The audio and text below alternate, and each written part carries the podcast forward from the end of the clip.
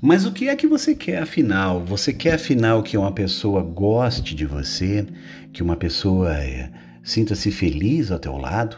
Como que a pessoa vai ser feliz ao seu lado se o que você oferece para ele ou para esta pessoa é insegurança, é medo? Além do medo e da insegurança, você não sabe, não sabe tratar bem a mulher que é você? Você ainda não amadureceu teus sentimentos, você é menina, você se joga na vida como uma criança, você chora como uma criança, você chantageia feito criança. Você se desespera tão rápido, feito criança, feito adolescente que se joga na vida querendo ter o seu primeiro amor o tempo todo e aos 35 você continua agindo como a menina lá atrás na adolescência. Como é que você quer que uma pessoa te ame se você ainda não se ama total, inteira?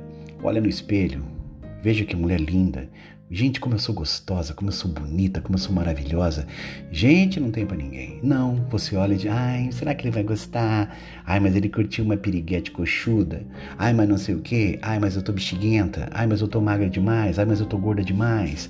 Ai, mas eu não sirvo para ele porque ele é rico, porque ele é estudado, porque ele é... Não interessa o que ele é.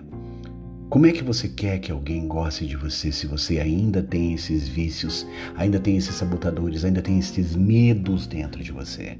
Não, meu amor, ninguém vai querer você. Aí você tem razão. Se você continuar cabeça dura, cabeça oca, teimosa, não se valorizando, não crescendo e não evoluindo, e não se amando e se valorizando, como é que você quer que alguém te valorize? Pensa comigo. Amor e paz.